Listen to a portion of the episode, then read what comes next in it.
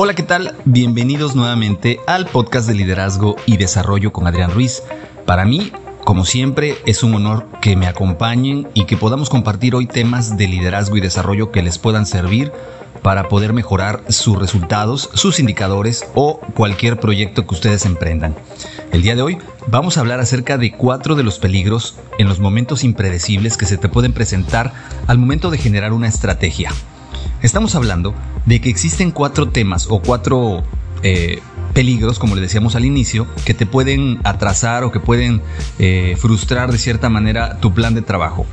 El primero son las fallas en la ejecución. Es decir, ¿Has reflexionado sobre las crisis que se puedan presentar al hacer una estrategia de trabajo? ¿Has diseñado una estrategia en la cual pues planeas tú ejecutarla para llevar a cabo los resultados que tú quieres? La cuestión ahora es la siguiente. ¿Son tus equipos capaces de ejecutar esta estrategia que tú acabas de diseñar? ¿La van a ejecutar? ¿Hay miembros de la organización que ya están ejecutando la estrategia o están llevando el plan de acción a cabo de manera inmediata? La pregunta también es, ¿hay otros que ya lo están haciendo y otros que no? Muy probablemente habrá personas que nunca lo van a hacer. Y finalmente están la mayoría, es decir, los que van haciendo. ¿Cuánto más podría contribuir la gente si su rendimiento se pareciera más al de los que ya están trabajando? Es muy importante que tú de inicio logres que todo tu personal conozca tu estrategia, pero sobre todo le dé la prioridad de cuándo debe empezar a trabajar. Otra de las fallas muy, muy, muy frecuentes es la crisis de confianza. En los momentos impredecibles, cuando tu organización no ve la luz clara o tiene incertidumbre de qué va a pasar, la confianza se desploma.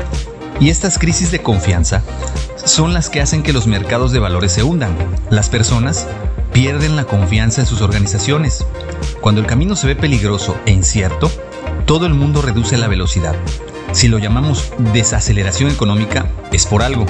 Es muy importante logres crear certeza en todo momento para que tus equipos de trabajo, lejos de ver cualquier falla, cualquier error, cualquier crisis como una amenaza, la vean como una oportunidad de demostrar de qué están hechos y cuáles son sus capacidades. Otra de las situaciones o peligros que se presentan de manera muy frecuente es la pérdida de concentración.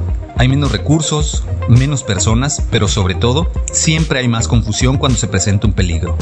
La gente intenta hacer dos o tres cosas a la vez, y quien intenta hacer dos tareas simultáneamente solo se puede concentrar en cada una a la mitad de lo que se centraría una persona haciendo solo una tarea, por lo que tiene la mitad de probabilidades de hacerlas bien. Es decir, sabemos que las crisis nos obligan a hacer más con menos. Sin embargo, es muy importante terminar bien las tareas antes de comenzar otra. Y muchas veces, en los equipos de trabajo, cuando hay una crisis, empiezan estas desesperaciones por terminar el trabajo y muchas veces dejamos a medias lo que se tendría que terminar y le damos prioridad a lo urgente sobre lo importante.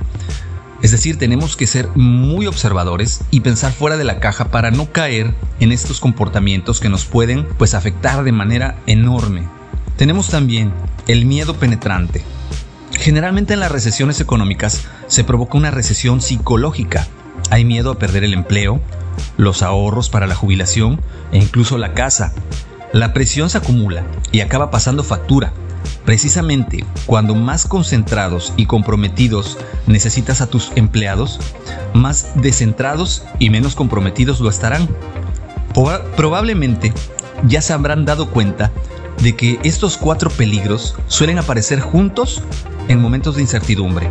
Se refuerzan mutuamente. La crisis de confianza genera miedo y el miedo y la ansiedad llevan a la descentración. Y la descentración pone en peligro la ejecución de cualquier estrategia que tú hayas planeado. Sin embargo, es precisamente en estos momentos cuando uno puede permitirse aplicar estrategias con nada que no sea una precisión milimétrica. Para vencer las etapas de montaña que tienen muchas veces los mejores ciclistas cuando participan en el Tour de France, por poner un ejemplo, tenemos que anticiparnos a estos peligros que acabamos de mencionar. Es posible evitarlos y así ganar este reto se tiene primero que nada que ejecutar las prioridades con excelencia, es decir, tienes que hacer las cosas bien a la primera. Se debe de avanzar con la velocidad de la confianza, se consigue más con menos y se reduce el miedo. Es decir, Ejecutar las prioridades con excelencia, como decíamos, se convierte en revisar con regularidad metas simples, junto con los seguimientos claros y fuertes, incluyendo las mediciones de los resultados. Como en cualquier gran equipo, todos los miembros del grupo conocen estos objetivos y saben qué papel deben desempeñar para alcanzarlos, papel que se debe ejecutar con precisión. Avanzar a la velocidad de la confianza se refiere que baja confianza disminuye todo y aumenta los costos. Por eso, la economía, los clientes y el flujo de caja se ralentizan en los tiempos de crisis. Por el contrario, cuando la confianza aumenta, todo se acelera y los costos se reducen.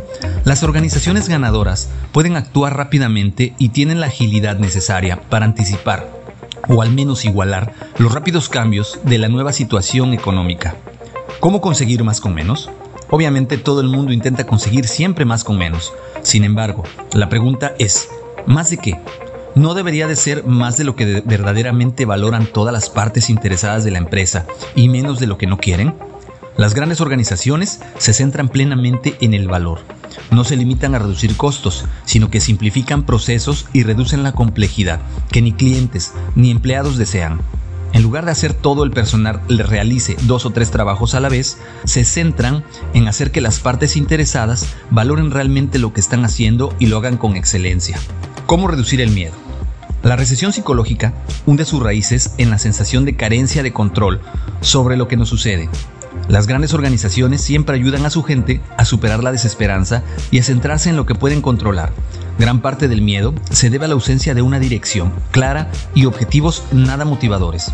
Si se les confía una misión y una estrategia en la que pueden creer las personas, transformarán energía ansiosa en resultados. Si de algo podemos estar seguros en esta vida, es de que esta está llena de incertidumbre. El rendimiento de los grandes equipos, como el de los grandes ciclistas, se caracteriza por la constancia y por la excelencia, independientemente de cuál sea la situación. ¿Qué les parece? Como pueden escuchar, esto nos habla muchas veces del error más común que cometemos como líderes o como gerentes al suponer que la gente sabe de antemano lo que tiene que hacer. No supongamos que saben, pero sobre todo no supongamos que la gente, lejos de quedarle claros los objetivos, tiene confianza en lo que está haciendo. Muchas veces esta desconfianza genera miedo, genera incertidumbre y por ende, como pudimos escuchar, nos genera pérdidas innumerables.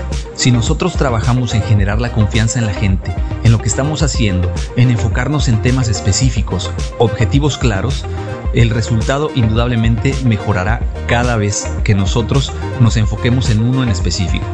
Espero yo que esto sea de utilidad, que te sirva para enfocar a tus equipos de trabajo. Sabemos que nos encontramos en una etapa difícil en esta pandemia en la cual eh, han cambiado muchas cosas, en la cual nos hemos tenido que reinventar como líderes, como organizaciones y sobre todo estoy seguro que has tenido que descubrir fortalezas que no sabías que tenías. Si a esto le sumamos la incertidumbre y el peligro que puede sentir la gente de perder su trabajo por esta situación, evidentemente corremos en pánico y podemos hacer que la organización tenga pérdidas cuantiosas. Como te comentaba, es muy importante centrarnos, generar la confianza, la certidumbre y esto automáticamente te ayudará a mejorar tus resultados. Desde luego que esta no es una fórmula mágica en la cual se pueda corregir desviaciones o errores que ya se traen de tiempo atrás, pero sí te ayudarán a empezar a corregir de manera paulatina aquellas cosas importantes en las que te debes centrar con tu equipo de trabajo y los resultados se comenzarán a ver poco a poco. Bueno, de mi parte es todo. Yo te agradezco que me hayas acompañado. Te pido que le des like, que te suscribas al podcast, que compartas este episodio con personas que les pudiera servir y ser de utilidad, pero sobre todo que también pues me dejes tus comentarios. ¿Qué opinas del tema? ¿Ya lo manejas así? ¿No lo conocías? Déjame tus comentarios para saber si el contenido te está siendo de utilidad y de qué manera puedo encontrar contenido que te siga siendo útil. Los medios de contacto, como siempre, ya sabes, son correo electrónico adrianrogelioruiz.com.